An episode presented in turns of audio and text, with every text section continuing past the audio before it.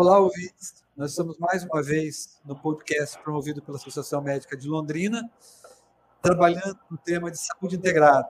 Né? É um trabalho feito pelo Departamento de Homeopatia da Associação Médica de Londrina.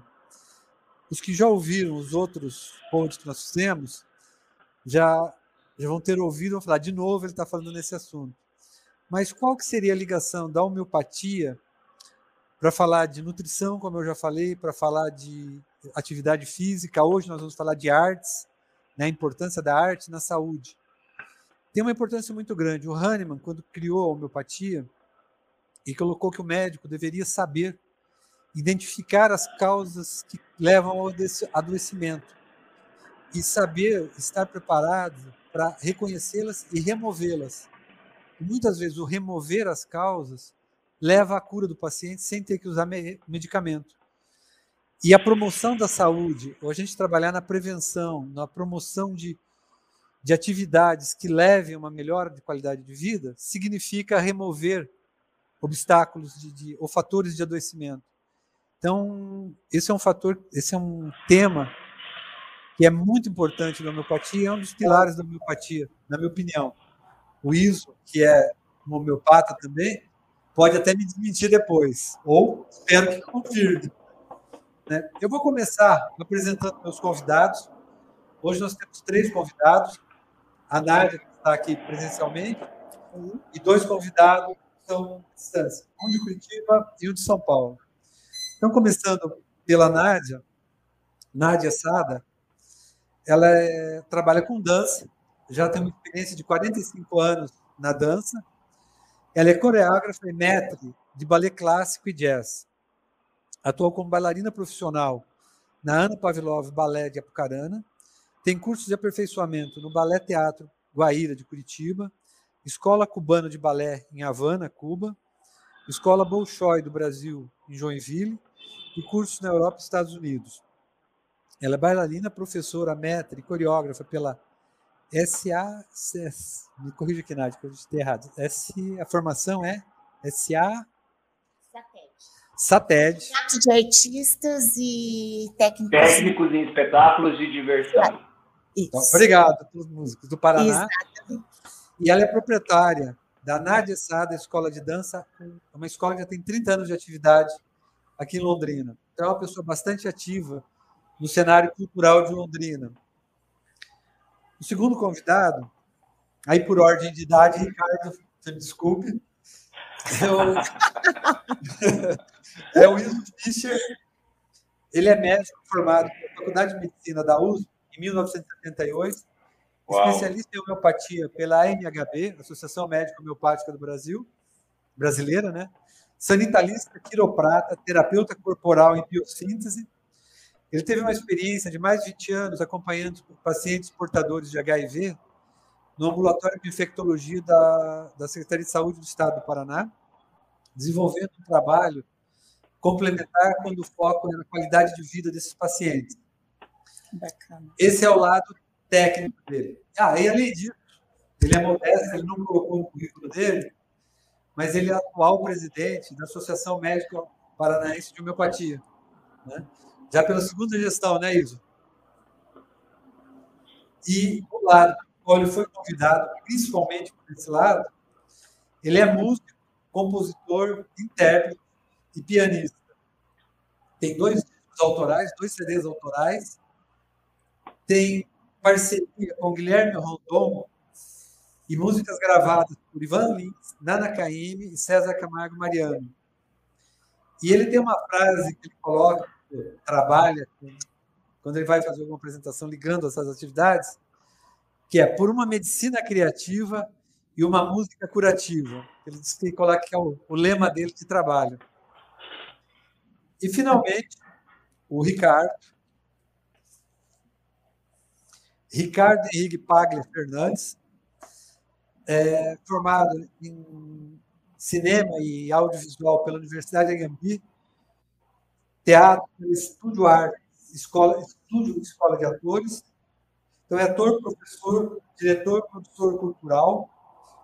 Há 12 anos, ele tem uma escola, primeiro encontro, uma escola de arte em Londrina.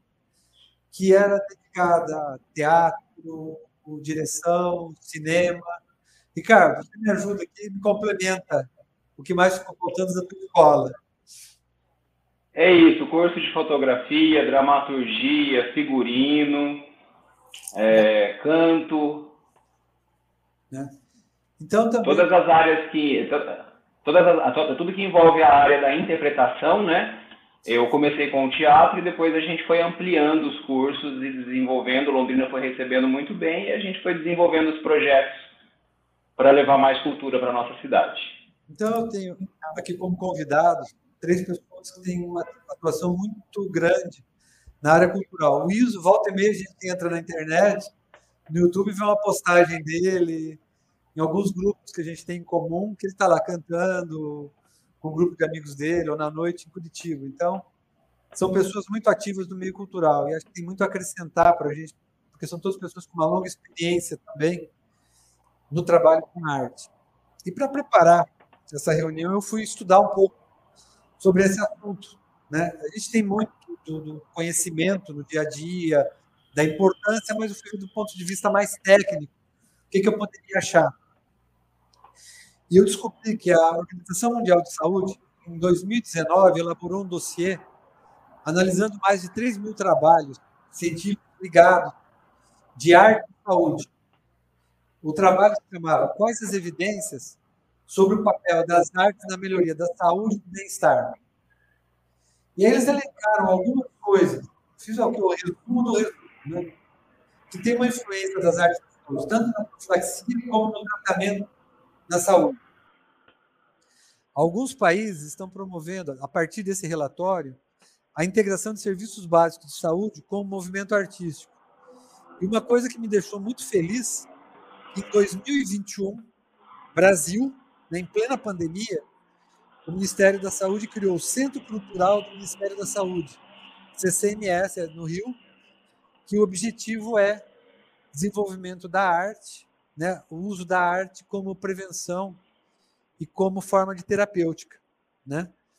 Então isso me deixou muito satisfeito, porque a gente não está tão atrás de outros locais. Quando eu comecei lá, eu falei, nossa, o Brasil um dia chega lá. E na continuação das pesquisas eu vi que a gente está começando já. Eu entrei no site né, da, da, desse centro, ainda é bem incipiente, tem pouca coisa, mas está começando. Eu acho que é um, um dado positivo.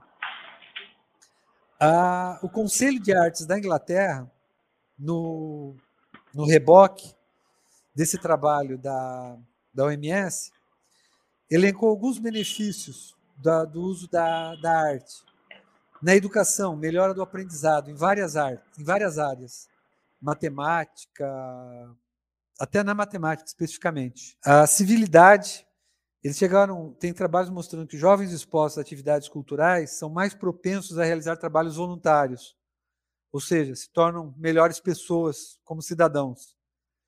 A saúde emocional, trabalhando nos casos de, prevenção de depressão, combate ao isolamento social, a solidão, né, a, promove o convívio social nas várias modalidades de artes, nas oficinas, dança, oficinas de música, né?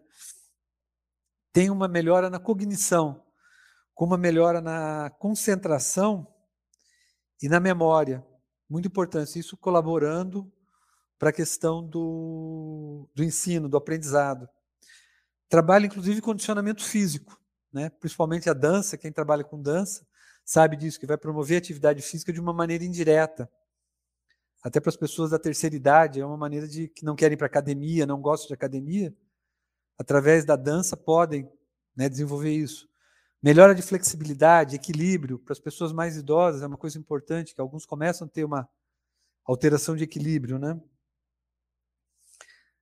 Ah, e na, na, questão de memória de, de, de da, da melhora de memória e concentração, eu vi uma coisa que eles colocam, que tem uma melhora de para lembrança de formas, texturas, cores.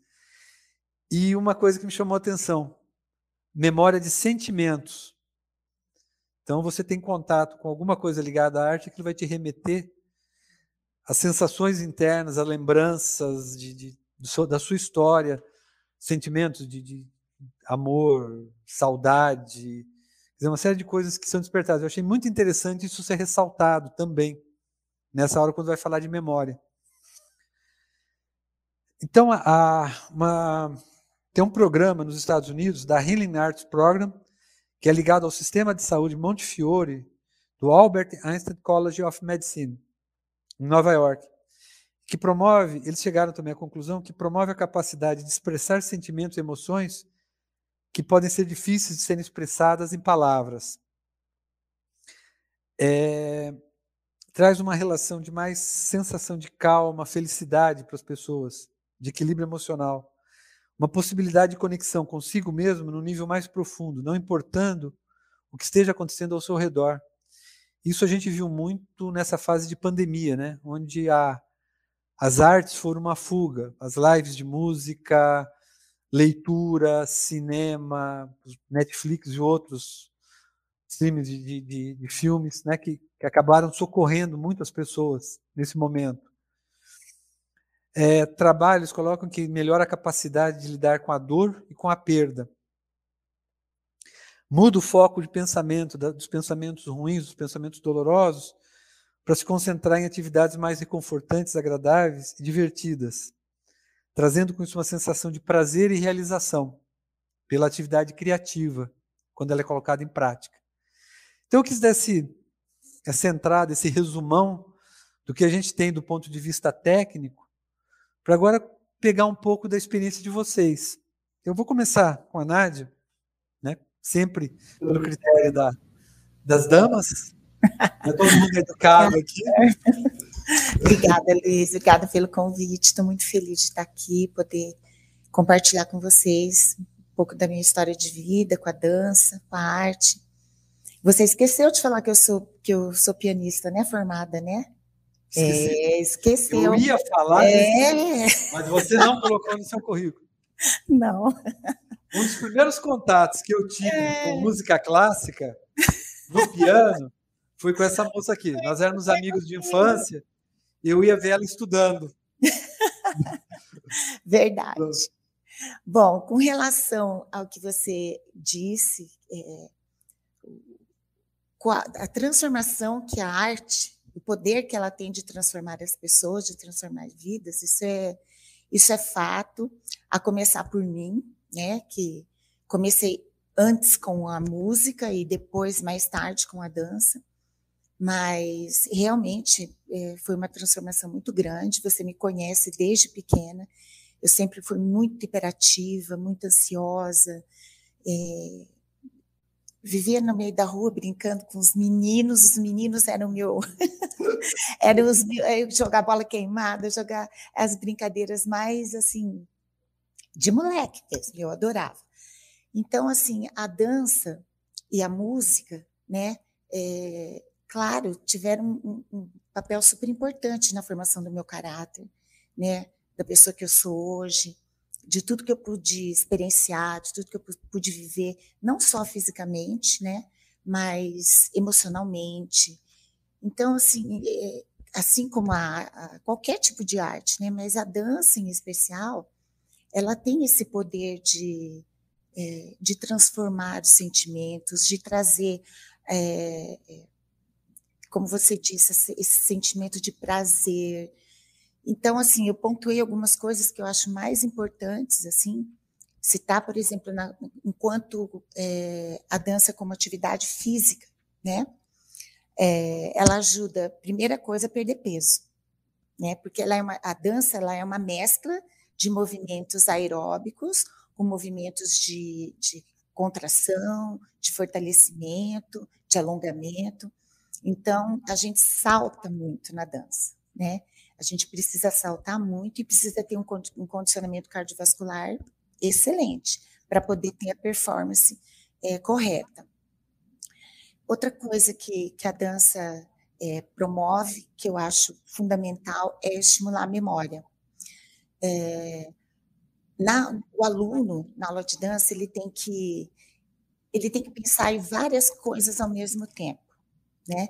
Ele, o cérebro tem que mandar mensagens para várias partes do corpo para ele conseguir elaborar um movimento. às vezes um movimento muito simples, mas que envolve um grupo de músculos e que até então não, nunca foram ativados. Então a gente tem que ter foco, atenção e para decorar também a sequência dos passos, que é a coreografia que a gente diz, né? É, outra coisa importante, claro, é a melhora da postura. Por quê? 99% das pessoas, dos alunos que eu tive, que eu tenho, chegam na escola com a postura errada. É, quando a gente começa a corrigir essa postura, né, estimular, explicar para ele quais músculos que ele vai ter que ativar, onde ele tem que contrair, abrir a escápula, o externo, abdômen. Ele fala, nossa, mas eu tô torto, tô torta. Eu falo, não. Agora você está com a postura correta. Você está torto naturalmente no seu dia a dia. Porque nós temos o hábito mesmo de ter uma postura errada, né? É, outra coisa que você também já falou, reduzir estresse, então nem se fala, porque a dança ela promove essa é, é uma socialização, alunos, professores, é, a gente se diverte, a gente é, conversa. Então, o aluno ele tem que estar focado ali na aula, no que o professor está explicando, no que ele está é, dizendo sobre o corpo, sobre o movimento. Ele, ele esquece de estar lá fora. Mas isso não é intencionalmente, é uma coisa que acontece naturalmente, né? Então, assim, e o próprio prazer de dançar, de se movimentar, é, de expressar os seus sentimentos, de ter essa liberdade, é, isso já é um, um fator muito importante para reduzir qualquer é, situação de estresse, de ansiedade.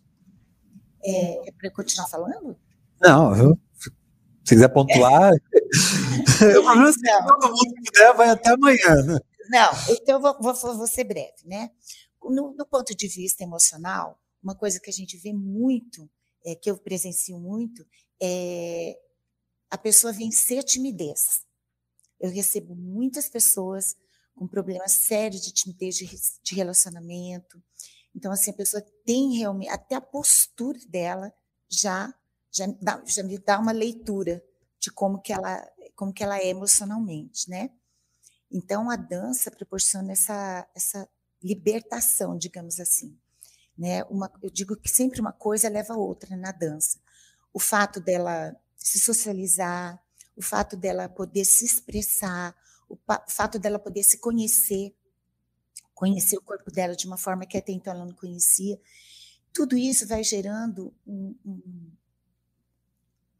um processo de, assim, que, que ela que ela se sinta mais livre de se expressar, de conversar, de se comunicar, de se relacionar. É, outra coisa muito importante é que, consequentemente, tudo isso melhora a autoestima, porque a dança ela, ela, é, ela promove uma mudança no corpo, isso para quem pratica certinho, regularmente a gente vê uma mudança, perda de peso. Na, na, dança a gente não tem, a gente não ganha massa muscular, a gente tonifica a musculatura, a nossa musculatura, e ela se torna torneada. Então você vai vendo o seu corpo se modificar, você passa a se gostar mais. É, o fato de você também estar é, é, tá ali no ambiente, a música te envolve, o fato de você poder expressar os sentimentos isso é muito libertador. A dança, não só a dança, qualquer tipo de arte promove isso, né? A pessoa colocar para fora os seus sentimentos, às vezes aquilo que está lá dentro está esquecido, mas está lá no subconsciente. E de repente uma música ou um movimento dá um start para ela relembrar, trazer aquilo à tona. E às vezes, às vezes não, muitas vezes, alunos, meus alunos, né, choram muito, sabe? Se, é, porque aquilo causou uma, trouxe à memória alguma coisa que ela passou. Pode ter sido boa, pode ter sido difícil, né? Mas é, a arte, eu acho que é um instrumento poderosíssimo para a gente poder externar né, os nossos sentimentos, sejam eles quais forem. É, uma coisa também importante, que isso eu trouxe para minha vida também é o fato de aprender a respirar. A gente precisa aprender a respirar no teatro, na dança, na música, porque envolve o corpo, a gente precisa é, aprender a respirar. E a respiração, quando você começa a dominar, aprender a respirar de forma correta, ela te auxilia muito na questão da ansiedade. Né? A respiração que a gente usa para os exercícios na aula, a gente também traz para os momentos de ansiedade, consegue controlar, às vezes, uma crise de ansiedade. E, bom, e aí, gente, vai embora. É muita coisa, né? Vou deixar para os meus colegas falarem. E, senão eu vou falar aqui o dia inteiro. E fala, hein? Que eu conheço. Au. Au. Ô, Ricardo, é, você que teve uma experiência mais longa, né? Primeiro pessoal com a arte, depois o teu, a, o teu projeto da escola. O que você viu em você, né? Como a Nádia colocou que ela percebeu nela, mas o que você viu em você que a arte mudou em você quando você começou a ter esse contato com a arte, isso no plano pessoal, e quando você começou a trabalhar com a escola, com o projeto da escola, o que, que você começou a perceber que a, que a arte exercia de influência nas. O teu público basicamente eram crianças, né? Não tinha tanto adolescente e adulto, né? Mas o que, que você começou a perceber de influência, que era a influência da arte, numa na, na mudura de na mudura bom, na mudança de postura dessas crianças, de como a arte influenciou na qualidade de vida delas. Começou a influenciar, né? Porque elas estão em processo de formação. Mas o que você via que a arte podia colaborar nisso e como começou a transformá-las? É, então, eu, eu, sou de uma cidade aí vizinha, né? Sertanópolis, que é uma cidade pequena, que não tem uma escola de teatro, não, pelo menos no meu tempo não tinha uma escola de, de teatro que oferecia, o que então hoje eu ofereço em Londrina e para a região. Eu tinha mais de 100 quilos, eu não sou, tenho 1,72m, então eu era uma criança gordinha, e eu sempre quis fazer teatro. Então, quando me perguntam o que é escola primeiro encontro, eu falo nada mais é do que o que eu não tive. Eu criei aquilo que eu queria quando criança. Porque quando eu tive a oportunidade de começar a estudar teatro, isso começou a mudar dentro de mim. A Nádia falou algumas coisas fantásticas, como, como por exemplo a respiração. Né? Quando, a gente, quando a gente usa o nosso diafragma, quando a gente consegue abrir isso dentro da gente, a gente consegue respirar, a gente tem uma vida melhor, a gente consegue pensar melhor. Então, eu comecei a desenvolver o projeto da escola baseado no Ricardo e não no que eu queria, talvez, uh, vender. É o que eu achava que, que para mim, era muito necessário na minha infância. Tanto que o doutor até comentou, hoje nós temos uh, nós temos senhoras, temos uma turma master, né, que são senhoras até de 93 anos que fazem teatro. Uma delas já foi até para a Inglaterra apresentar e ela cansa de falar para mim: eu estou viva pelo teatro, mas eu comecei com crianças de 8 anos. Eu comecei a, a, a oferecer um, um, projeto onde eu juntei é, expressão corporal, expressão vocal, improviso, leitura, construção de personagem, montagem, relação de um com o outro, ensinar a criança a aprender a se colocar e a respeitar a opinião do outro em grupo. Tudo isso, de certa forma, o Ricardo não tinha, porque eu tinha uma ansiedade absurda dentro de mim que eu encontrei no teatro essa essa essa afinação, né? É, os bloqueios tem uma o doutor também no início comentou sobre a memória, né? É, então, tem um dramaturgo que se chama Konstantin Stanislavski, e ele desenvolveu a memória emotiva, uma técnica de atuar que é a memória emotiva. Em resumo, nada mais é do que você lembrar de alguma coisa da sua vida e usar na cena. Então, a cena, a proposta da cena, alguém morreu. Você precisa chorar? Quantas vezes me falam, né? Como chora em cena? Então, existem várias técnicas para você né, é, é, realizar o, o exercício. Mas uma das cenas, uma das técnicas que eu gosto de usar é a memória emotiva, que é quando você propõe, então, em sala de aula para o aluno lembrar de alguma coisa da sua vida e colocar na cena. E às vezes isso é libertador. Isso está preso dentro da criança, isso está preso dentro do adulto, às vezes até do idoso, e a gente propõe aquela, aquela cena e fala, agora traz aquilo e coloca isso. E, e é o que a Nádia falou, chora, solta, mas acontece, há uma libertação Sim. dentro disso. Não sei se foi respondido, doutor. Não sei se foi ah, a. a, sim. A... Uhum. Depois eu vou dar um pouco mais. Luíso, agora falando com você, você a gente vai conversar em dois planos. Né? O primeiro, o puro da arte, né? a música, como que ela entrou na tua vida e, e como você vê a influência da arte, da música nas nas pessoas, né? vive Curitiba, que tem um ambiente cultural mais rico, até do que a gente aqui, de como que a arte influencia.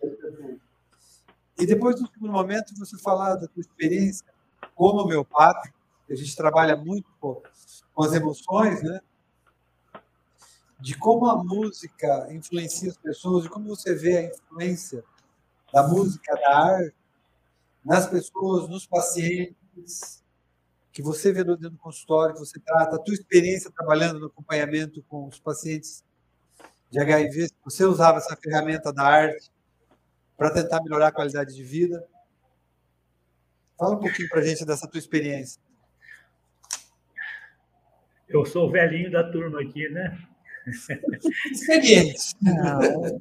Isso significa que eu tenho mais história também, então eu preciso dar uma, uma condensada aqui para poder contar essas histórias sem me perder muito, porque só de estar ouvindo vocês estarem falando aí, eu já fui viajando aqui e ali, porque é, eu quero falar menos tecnicamente, mais vivencialmente dessas coisas todas, seja para mim ou seja para pessoas com quem me relaciono como médico, como terapeuta, como alguma coisa assim, né? Então, assim, se for falar tecnicamente, eu entendo, isso é claro para mim, que todas essas coisas que a Nádia falou a respeito da dança, quase tudo isso se aplica à música também. Quem se dedica a estudar piano, por exemplo, ela é pianista também, exige concentração, exige independência de dedos, exige independência de mãos. Você lê uma, uma clave aqui, outra clave ali, enfim, tem, tem uma série de, de coisas dentro do estudo da música que exige muito do, do, do cérebro também, do desenvolvimento. E assim, é, nem sempre uma pessoa que é um grande é, virtuoso necessariamente sente profundamente tudo aquilo, porque tem uma, às vezes uma, uma, uma, às vezes uma pessoa sem querer me defender, uma pessoa que trabalha de ouvido, né, que foi meu caso, eu comecei mexendo com música é, de ouvido. É, eu tenho um irmão mais velho que para mim é muito, minha grande influência ele é quatro anos mais velho que eu, ele se chama Tato Fischer. Tá? Esse é um nome artístico, assim como Iso Fischer veio de um nome artístico também. Né? Ele já foi meu professor, já apresentei, ele já foi pianista. Desculpa, é que eu conheço muito Tato. Mora aqui em Santa Cecília, na Marquês de Tu. Oh, meu Deus, é irmão dele. É, sou irmão dele. Desculpa, desculpa. Sou muito fã dele. Muito bem. O Tato é figurinha carimbada em São Paulo mesmo, né? É, eu já apresentei o espetáculo que ele ficou no piano em cena. Poxa vida. Você está em São Paulo, né, Ricardo? Eu estou. Ah, desculpa, cortou. É que eu apresentei um espetáculo em 2013, é, Quem Tem Medo do Escuro, aqui no Centro Cultural da Jardel Filho. E era um musical infantil. E o Tato ficava no piano ao vivo. Então eu fui muito na casa do seu irmão passar as músicas para ele, para a gente então apresentar o espetáculo. Então em 2012, 13, 14, ele mora ali acho que na, na Santa Cecília, se eu não me engano, próximo ali da, da Consolação. Maria Antônia. Maria Antônia. Isso, ô Tato. Desculpa, é que foi um, uma memória aqui. Que peça foi essa? Que peça? Quem tem medo do escuro? É um... Quem tem medo do escuro? Ah, vou falar para ele depois. É... Por favor, manda um beijo. Então, mandarei. Enfim, o, o Tato é uma influência. Na verdade, nós temos uma influência mútua. Ele começou a estudar piano. Quando ele pegou o ritmo, meu pai comprou um piano. Isso em Penápolis, interior de São Paulo, em anos 1960, né? E com aquele piano ali, eu comecei a batucar no piano. Meu pai tinha muitos discos, 78 rotações, daqueles que quebravam, né? E, tinha muita música em casa que ele ouvia, a gente ouvia, enfim. E eu comecei a. Depois eu tive dificuldade de estudar, porque eu não tinha paciência de ficar tocando o anão, né, Nádia? Nossa! Meu Deus! Ah, né? Escala, então, então eu já ficava mudando o ritmo do anão para me divertir um pouco mais, porque eu, fui, sempre fui péssimo acadêmico. Isso também valeu para a medicina. Você foi problema para coisa extremamente acadêmica. Né? Ah. Eu, eu entendia tudo e esquecia o nome das coisas. Oh, meu Deus do céu, que dificuldade. Mas, enfim, é, voltando à história, por causa, por causa dessa, dessa primeira influência aí, é, a música começou para mim assim. Então, quando eu fui fazer medicina, na verdade, o Tato foi fazer psicologia. Ele fez, ele fez os quatro anos básicos de psicologia, depois ele largou, ele saiu do Banco do Brasil, ele foi fazer artesanato, ele prestou, ele foi fazer, é, ele prestou teste para fazer a peça Jesus Cristo Superstar que foi feito no ano de 1972. Né? Esse ano nós fomos morar juntos nesse apartamento que o Ricardo conhece. Né? Eu estava em São Paulo, tinha ido para São Paulo, eu estava fazendo cursinho e eu entrei em 73. Nessa época, o Tato foi o primeiro tecladista da banda Secos e Molhados. Né? Então, e eles ensaiavam na minha casa. O, o, elenco do Jesus Cristo Superstar ia minha, nessa casa, era uma loucura aquele apartamento lá, e a gente do monte. Bom, tudo isso para dizer o seguinte: o Tato acabou desenvolvendo um curso de teatro para quem quer ou não quer fazer teatro. Eu fiz esse curso com ele, né? É, e na verdade ele juntava elementos da psicologia com elementos do teatro e dizia: se você quer se expressar artisticamente, você precisa resgatar a sua espontaneidade, recuperar a sua criança interior. E, e esse tipo de trabalho e provocação dele, para mim, foi uma influência muito grande em um monte de coisas que eu fiz na vida que eu usei depois, e, com grupos de coral que eu, que eu liderei e também com, com meus pacientes lá de HIV mais recentemente, que não é tão recente assim também, mas enfim. Então, toda essa coisa veio do pacote da arte, porque ali com esse curso com ele, a gente fazia um pouco de expressão corporal, de dança, de fala, de canto, de, de interpretação, tinha tarefas, né? Você, você vai cantar uma música na próxima aula, você tem que vir fantasiado do seu personagem. Então tinha essa coisa teatral também dentro disso, que eram muitos elementos. Então essa coisa, esse pacote, né? E quando eu fui fazer medicina, também influenciado pelo Tato, eu queria fazer psiquiatria, porque eu achava que era superior à psicologia, entendeu? Então eu queria fazer uma coisa que ele fez, mas que fosse mais do que ele fez, né? Assim, é, enfim, competindo. Coisa com, de irmão, coisa de irmão. Coisa de irmão competindo, competindo com o meu brother, né? Então tá bom. Mas depois eu, depois eu descobri que não, psiquiatria não era o que eu estava pensando, era psicologia mesmo que eu devia ter feito, mas enfim. Daí fui cair na homeopatia, que acaba caindo no psi de novo, né? Embora você tenha a visão do médico e a visão da psicologia junto ali, misturado, tudo misturado. Bem, isso para contar como é que como é que foi para mim essa coisa de formação. Né? Assim, é, na, na época da faculdade, foi os anos que eu produzi muito é, como compositor, porque dentro do centro acadêmico, onde acho que passei mais da metade do meu curso de medicina, é, é, tínhamos coral, tínhamos grupos musicais, tínhamos uma discoteca que na época eu tomei conta, e tínhamos um grupo de teatro. Eu fiz teatro lá, eu fiz o Túnel do Dias Gomes, eu fiz eu fiz trilha para uma peça, uma peça é, Vereda da Salvação, enfim. É, ali eu fiz muita música. Né? Então, assim, será que eu largo a medicina e vou fazer música? É, daí os pais dos meus amigos falavam, não, vai até o terceiro ano, pelo menos. Daí você chegou no terceiro ano, eu falava, não, agora você chegou até o terceiro, vai até o fim. Né? Então ninguém me deixava parar de fazer medicina para ir fazer música, até porque dizia, olha, tu não vai gostar também, a faculdade de música não vai estar essa maravilha. Então, fica aí quieto, aí vai fazendo sua música por aí. Nessa época eu conheci esses pais desses meus, meus amigos, a Índolo Spum, não sei se vocês conhecem, é um grande, foi um grande psiquiatra é um dos primeiros a experimentar LSD com crianças autistas. Né? Enfim, eles, os pais desse meu amigo, colega de classe, eram intelectuais, então me pagaram um curso que ia ter de musicoterapia. Rolando Benesson, da, da Argentina, trazendo os conceitos da musicoterapia. Que, na verdade, ali, naquele momento, a musicoterapia era muito mais um, um, uma ferramenta, por exemplo, para trabalhar com autista, para achar, eles chamavam de ISO, né? o movimento, aquilo que, que, eu, que o autista pode entrar, em, fazer a comunicação dele através do som, tal. A musicoterapia naquele momento era isso. Depois a musicoterapia ampliou e tem outras coisas. E dessas ampliações eu utilizei parte disso. Então, ainda juntando, eu, eu a minha grande terapia da vida foi fazer biodança, Nádia.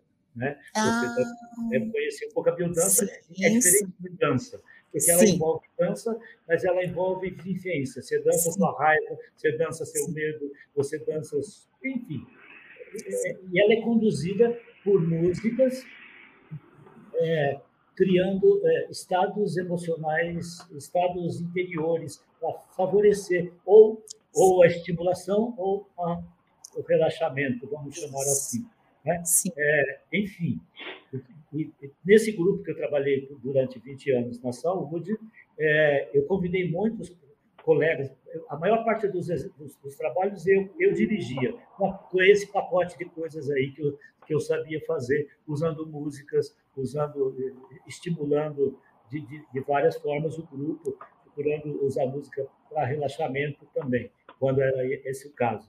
Né? É, e convidei muitos professores, é, pessoas muito bem é, conhecidas ou importantes na cidade, que foram trabalhar lá. Eu acabei aprendendo também a utilizar a ferramenta da biodança como forma de. E a biodança passa muito pela arte também, né, para contribuir. Né? Bom, isso tudo, uma coisa da, da vivência e do estímulo. Quero colocar uma coisa antes de falar disso que você perguntou, Luiz, sobre a, quanto que a arte pode estar ajudando dentro da visão ligada à homeopatia. Porque tudo isso é tão misturado para mim, por isso até que eu tive que criar um, esse slogan aí, que eu digo que é por uma medicina criativa e uma música curativa, porque a, a medicina homeopática ela é muito criativa. Né? A gente tem que é, sair do, do, lugar que a gente está, a gente precisa usar outras ferramentas. E como eu, fazia, eu fiz também cursos ligados a psicologia corporal, às vezes no meio da consulta vira uma sessão terapêutica, sei lá, vira um fecha os olhos aí, vamos, vamos entrar por outro caminho, etc. E tal. Ainda não consegui entrar com música diretamente, ou achar qual é a música dessa pessoa que pudesse, é, pensando no conceito da, da, da musicoterapia, né? enfim. Mas a arte, de uma maneira geral, principalmente como um instrumento de é, como dizia o próprio Hahnemann, né? você está investindo também na qualidade de vida. É, na qualidade de vida, é, você está usando elementos que possam melhorar a vida das pessoas. Né? Então, assim, quando, por que, que eu fiz essa história de. Eu vou contar uma experiência pessoal importante. Por que, que eu falei isso sobre. Da onde que tirei isso de medicina criativa e música curativa? A história da música curativa é assim. Ainda eu morei alguns anos em Campo Grande. Assim que eu saí da escola, fui para Campo Grande é, prestar serviço militar como médico militar. E lá acabei ficando por seis anos. Assim que eu cheguei, eu me inscrevi num festival e fiquei mais conhecido como músico do que como médico. Depois eu tive que fazer um grande esforço para inverter, porque os conceitos são assim, né? Se você, você, é, você é médico, você te conhece como médico, descobre que você é músico, fala, isso agrega valores, né? Você te conhece como músico, descobre que você é médico, não sei não, hein? Esse cara aí deve ser meio picareta, né? O, o, artista sempre gera dúvidas, mas enfim. É, um dia eu estava na rua, chegou uma moça para mim e falou assim: Você é o Iso, né? Sou. Deixa eu te contar. Um dia eu estava deprimido em casa, pensando em suicídio. Passou uma prima lá e falou: Não, vamos sair, vamos assistir um show. E me levou para assistir um show seu. Nesse show eu escutei uma música que mexeu tão profundamente comigo. E quando eu saí do seu show, eu era outra pessoa. Né? Eu fiquei assim, parado ouvindo aquela moça me contar esse relato e pensei: Nossa Senhora, olha, olha a responsabilidade que a gente tem naquilo que a gente fala, uhum. naquilo que provoca. Naquele dia eu podia ter dito ter dito, a vida é uma porcaria, pula da ponte, sei lá eu. e a moça entrava, engatava nessa história. Bom, Tem um amigo meu que questiona, fala, ah, como você vai eh, dizer que a música é curativa? Vai depender de cada pessoa. Os remédios também dependem de cada pessoa. A interação entre o remédio, seja ele um remédio é, alopático ou homeopático, também você não pode dizer que ele necessariamente é curativo. Vai depender dessa interação. Então, assim, eu pude entender que a música minha podia ser curativa a partir da minha intenção de, fazer da música, ao compor, fazer dela uma música curativa. Ele não precisa necessariamente ser, nem ser uma música suave. Pode ser uma pauleira que você está trazendo uma mensagem importante para a pessoa acordar e, e, se virar na vida e parar de, de procrastinar, por exemplo. Sei lá. Enfim. Então, isso, isso é uma história para mim que mostra dessa questão dessa influência, quer dizer, através de uma música, uma pessoa escutou aquilo, mexeu profundamente com ela, né? E, e ela mudou seu estado espiritual. Então, a música pode sim ser curativa. Agora, sim, diretamente, eu não tenho experiências de pacientes que me contassem que, ou mesmo através da minha própria música, que tivesse tido fora essa situação e algumas outras pequenas, mas é, é, mas é claro para mim que eu, eu, indico para as pessoas que procurem atividades é, culturais. Ainda fechando uma última questão sobre isso, é, que tem a ver com tudo isso. Eu, eu, eu tive experiências com coral, né, com grupo coral, com coro, a gente chama de coral, mas coral é o nome da música, é, é coro, né? É, eu, eu, eu, tive experiências de pessoas que, através de cantar em coro, elas perderam a sua inibição. Porque cantar em coro é, é um apoio, você está em grupo, então trabalhar coisas em grupo sempre é uma coisa legal também, porque você aprende outras coisas, aprende a se socializar, aprende a respeitar a questão do grupo, enfim. Né? Então, não se diz que quem canta os males espanta, mas tem pessoas que falam assim, ah, eu quero cantar, mas eu tenho vergonha, como é que eu vou fazer?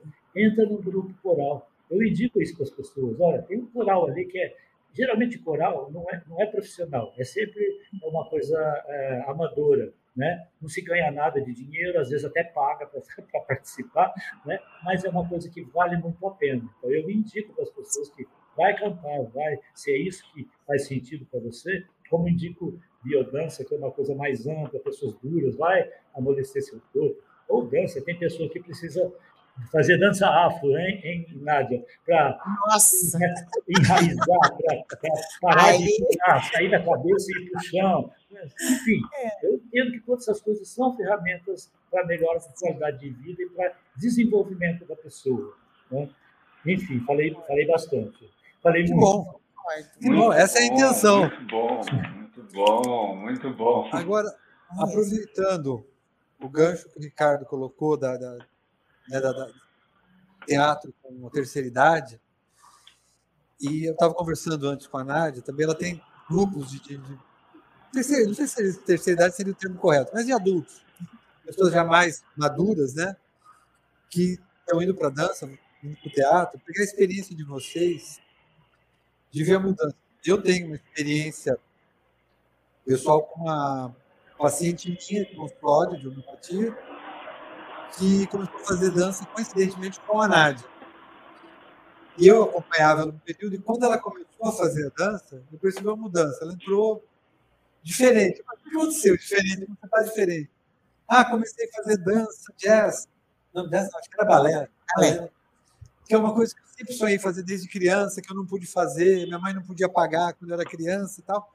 E agora tem essa escola de dança, e eu estou fazendo, eu estou muito feliz. Então, ela, tem, ela teve uma mudança, que inclusive refletiu no tratamento, na, na, na abordagem homeopática dela. Então, eu queria pegar tanto você, Nádia, como você, Ricardo, que estão com essa experiência de trabalhar com pessoas mais experientes, mais velhas. O que, que vocês percebem de mudança nelas? Assim, no, no, tanto nessa questão de inibição, mas mesmo no comportamento, nas atitudes, na maneira de pensar, na maneira de ver a vida.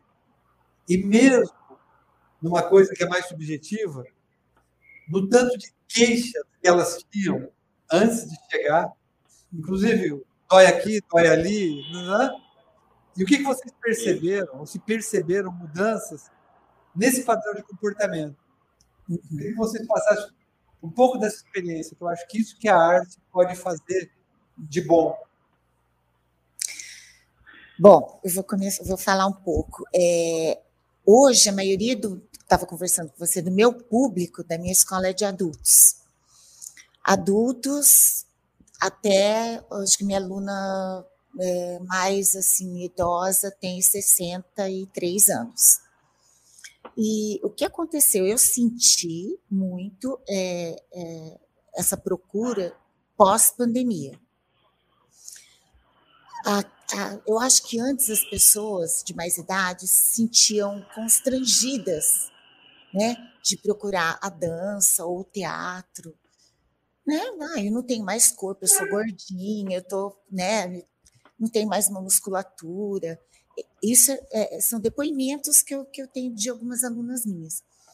E, assim, é, o fato de estarem, chegarem no ponto da vida, por exemplo, umas já são viúvas, as outras, os filhos saem de casa, só tem ela e o marido, então cai aquela rotina. Então, vou procurar algo para né, para espairecer, para me divertir, para sair daquele ambiente cotidiano, repetitivo.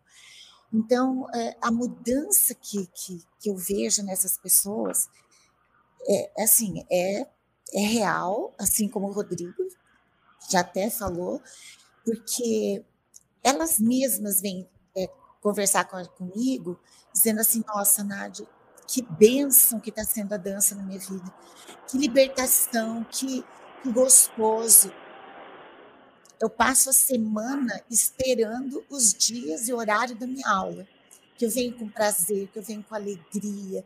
Se eu soubesse, eu tinha vindo antes, muito antes. Então, assim, é, quadros de depressão, né, que, que a gente tem muito, não só em adultos mais idosos, como também em jovens, adolescentes. Eu tô, tenho muitos alunos que estão com esse quadro atualmente mas é, a gente vê a mudança por conta de tudo isso, até que o, o, o Ricardo falou, e o professor e o doutor isso. falou também. É, a socialização, a, a, arte, ela promove isso. Tudo que é feito em grupo, né, gera um, um, um assim, algo mais prazeroso, é, é, algo, um ambiente que a pessoa se sente mais tranquila de se soltar, de ser ela mesma. Né? Então, isso a gente vai criando no dia a arte vai, vai proporcionando isso. Elas trazem também de casa experiências. Ai, é, meu marido reparou que o meu corpo está tá, tá diferente, que eu estou mais magra. Então, assim, autoestima.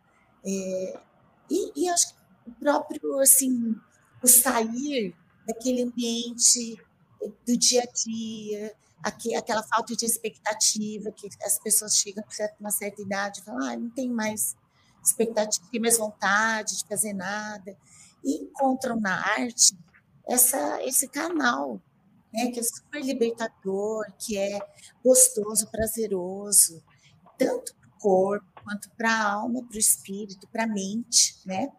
do, principalmente do idoso, porque é, é, ativa muito a memória, a arte, a gente tem, a gente tem que realmente é, fazer vários comandos ao mesmo tempo.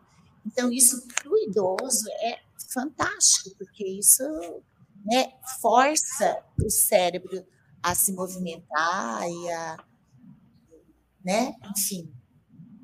Agora falo você, Rodrigo. E também, eu não, eu não sei, Nádia, se, se você também é, é porque eu noto muita gente que procura primeiro encontro é, com um certo medo. Se, se, uhum. se eu tenho idade, eu posso. É, já foi, já foi. Eu, e eu sonhei com isso quando eu era criança, jovem, mas o meu pai, ainda mais lá atrás, né, que era tudo muito mais difícil para a cultura. E aí a gente talvez tenha uma importância tão grande, né, Nádia, de realizar, talvez, de propor a realização deste sonho. E essa oportunidade do podcast é incrível, porque assim, é para todo mundo. E aí você recebe, às vezes não é nem o corpo mudou também. Tem alguns casos que é eu aceitei o meu. Isso, exatamente. E isso também ah, rejuvenesce, né? Com certeza. Eu, eu não sei, eu chamo de turma master, doutor. Eu não sei, eu não sei se é melhor idade, se é terceira idade mas uma vez a doutora Beatriz, que é a presidente da nossa associação médica, falou: vamos chamar de turma master. E aí eu adorei esse nome, eu chamo que são nas nossas eu, marcas. Nossa, eu chamo de turma top. Turma top. top. tá bom. Nós topíssimas. Tá valendo também. É, claro.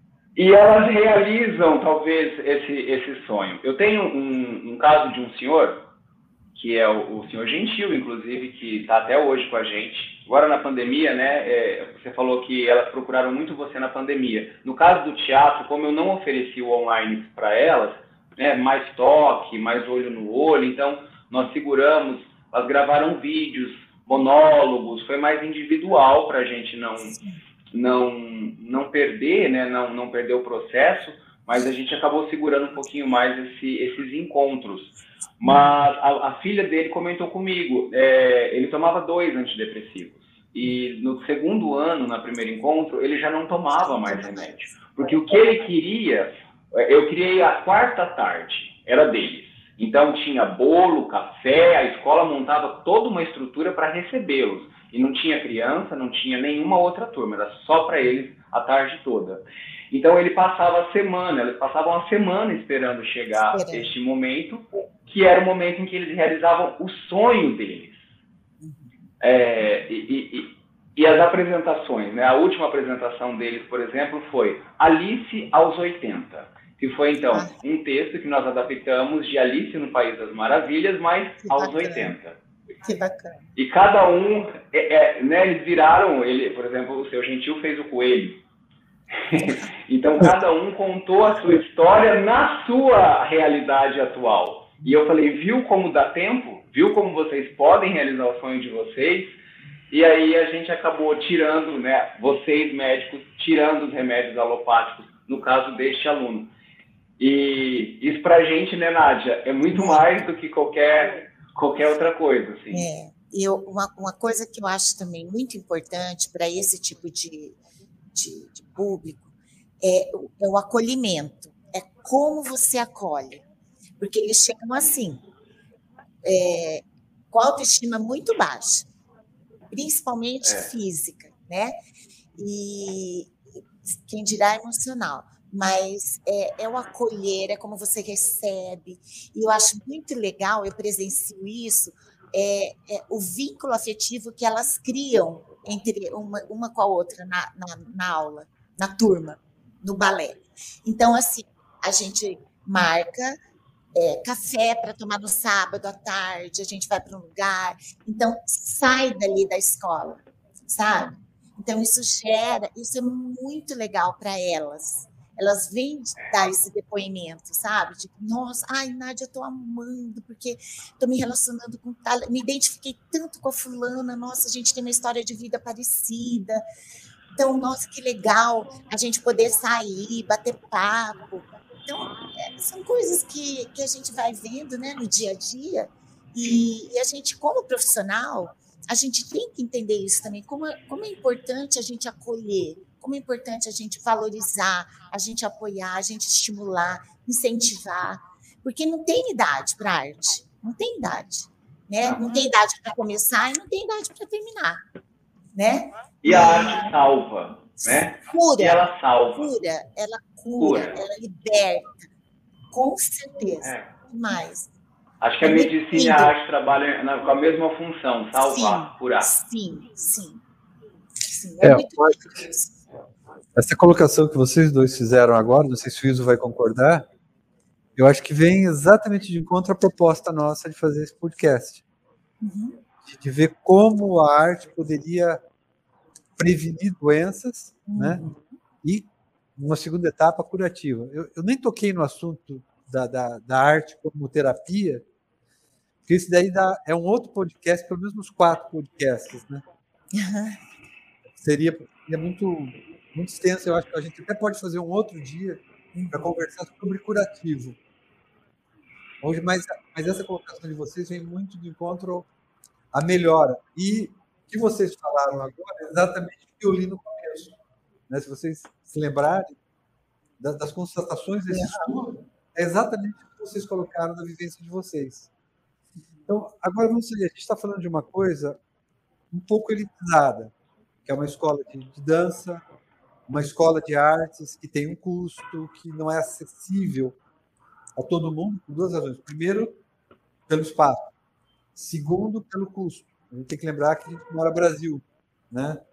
Um país com custas dificuldades e agora a gente está passando um período mais difícil. A, na experiência de vocês, no que vocês conhecem de arte, de, de ligado ao, ao serviço público, a, coisa do governo, o que, que ele pode interferir, o que, que pode ser feito de iniciativa privada, ONG, de qualquer maneira, de levar a arte para sair de dentro desse espaço, né? tornar uma coisa mais acessível. Que o nosso ouvinte possa fazer, que ele possa procurar sem ter essa dependência de ter um custo financeiro, né? de como que a arte poderia ser inserida na vida, no dia a dia do, do, das pessoas que não têm essa oportunidade do, do aporte diferenciado. Aí, ISO, se você Talvez tem... acreditar, talvez o governo acreditar, doutor, no que o doutor está falando, do que o doutor Iso está falando, acreditar na defesa minha, da Nádia. Talvez o que falta é acreditar que salva. Não sei.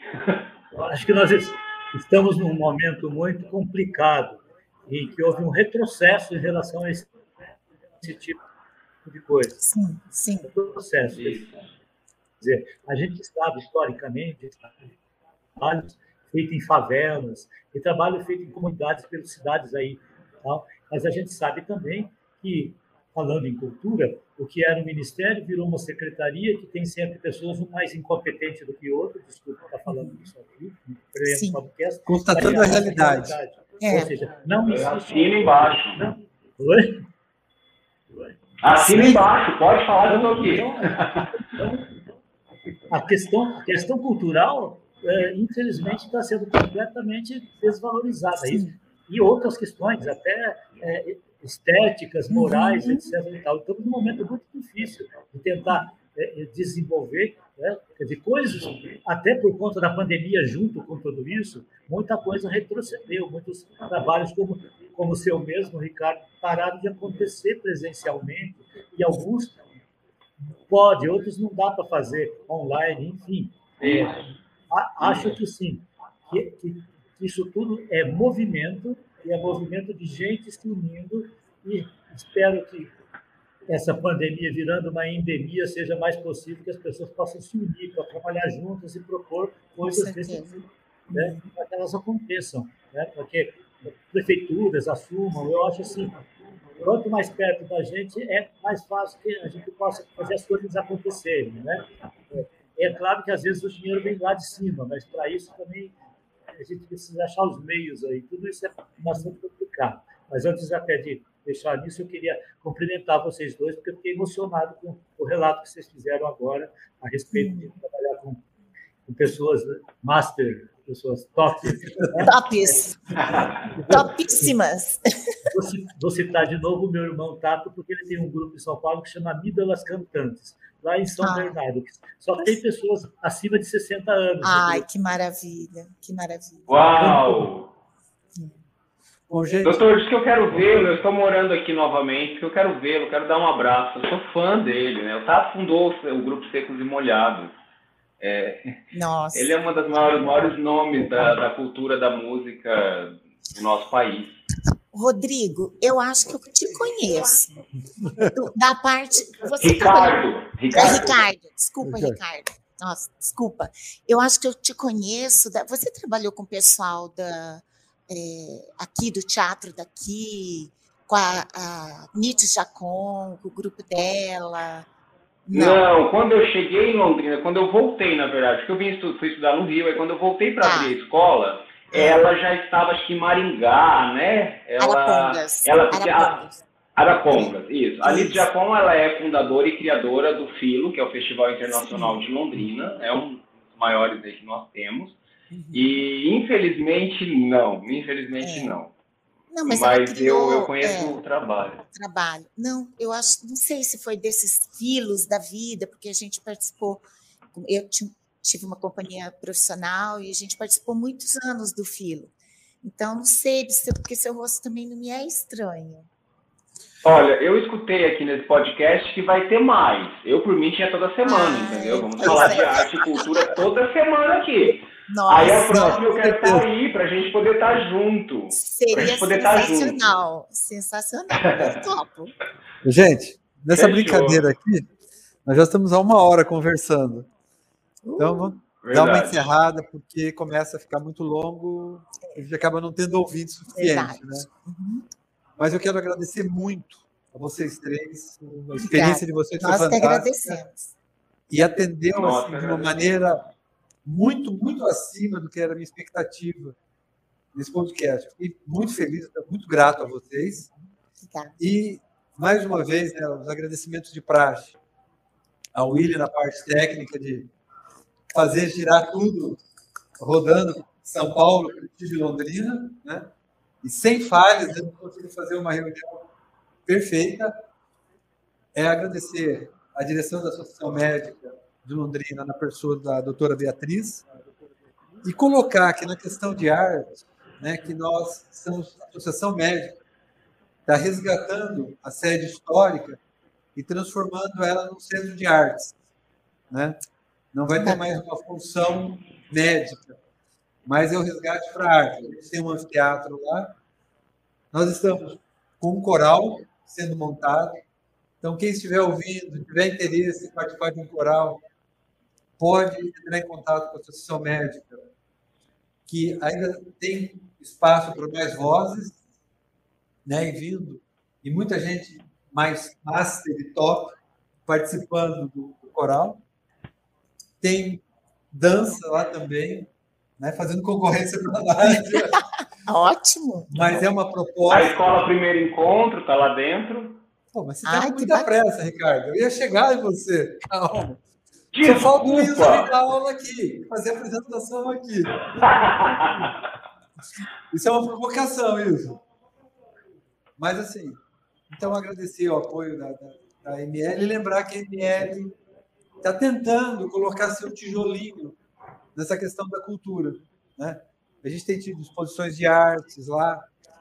Então, eu acho que, dando minha opinião, não palpite, eu acho que independente dos poderes lá de cima, de competentes ou não, competentes ou não, a gente começar a tentar desenvolver pequenas atividades em que a gente pudesse levar um pouco de arte e cultura. Londrina tem esse histórico do Filo, né, que é reconhecido internacionalmente, e do Festival de Música, que é outro festival que já teve um, um tamanho muito maior, a pandemia fez ele colher, mas a gente tem esperança de que isso volta, volte a ter o espaço que ele já teve, né? dentro da cidade, dentro do Estado, dentro da cultura nacional. Mas a gente tentar, de alguma maneira, colocar um tijolinho nessa parte da cultura e do incentivo à cultura. Né? Então, eu me despeço dos nossos ouvintes, repliquem nas redes sociais, né? o podcast pode ser associado, acessado, desculpa, pelo site da ML, www.ml.com.br. Né? Tem a, a nas, nas, plataformas do podcast. Então, repliquem ela, divulguem para os seus amigos, especialmente essa, muito rica. Não que as outras, né, ligadas à nutrição, ligadas à, à prática física, não foram boas. Mas essa ela conseguiu englobar tudo. Porque mesmo a, a, a boa nutrição, a boa prática nutricional acaba tendo influência na dança, no teatro, a atividade física, vocês colocaram a importância disso, né? Então, agradeço de coração a vocês e eu acho que a gente pode programar uma no futuro sobre a parte curativa da música, da arte, né? lembrando a, a, o nome master nesse sentido, que é Danise, né? aquela psiquiatra que começou a introduzir arte no tratamento dos pacientes psiquiátricos. Eu acho que a gente pode montar depois uma outra. Vocês já estão convidados, né? Previamente convidados para a gente Obrigado, fazer uma outra. Obrigado, com certeza. No aspecto terapêutico dar. Certo, gente? Combinado. Para vocês. Obrigada, gente. Obrigada, muito prazer obrigado, enorme. Muito obrigado Associação Médica. Muito obrigado, doutor, pelo convite. Prazer, doutor Iso. Obrigado Associação Médica pela, pelo convite. Também é, parabenizo os colegas, agradeço pela oportunidade. Muito legal, Luiz, a sua, sua iniciativa. Obrigado pelo convite. É, gostei de ter participado e depois é, pode até trocar passar meus contatos para os colegas aqui para a gente continuar trocando figurinhas sim, sim. separadamente, tá bom? Sim, sim, sim. A... Nádia, até já! Até, até a gente vai se ver. Prazer, professor. Obrigada, Luiz. Obrigada, Associação. Nada, eu que agradeço. Adorei, adoro falar e pode contar comigo, com a gente. Para um outro, a gente vai ficar esperando. Estão vendo, né, gente? Está difícil de terminar aqui. Está muito bom. Está bom demais. dificuldade de terminar eu prometo, eu prometo, numa próxima, cantar para vocês a minha música curativa Ai, que, que deu. Ah, por favor! Vai ser cobrada. Gente, Nossa, pode, Despeço de você. Eu não, eu não vou nem pedir desculpa por atropelar várias vezes, que o doutor me conhece há 12 anos, ele sabe que eu sou mesmo agitado, eu falo, eu atropelo, mas no final é tudo com amor. Obrigado. Agradeço. Obrigada, gente. Até mais. Até o próximo encontro. Até mais. No próximo mês, tchau, tchau. mais um tchau, tema. Tchau. No próximo mês, nós traremos mais um tema ligado à prevenção de saúde. Nós estaremos fechando com um tema ligado de espiritualidade e saúde, na prevenção de, de ou no tratamento, na prevenção do adoecimento. E depois nós começaremos para uma outra fase, para falar sobre mais especificamente de homeopatia. Mas no próximo mês nós vamos falar de espiritualidade e saúde.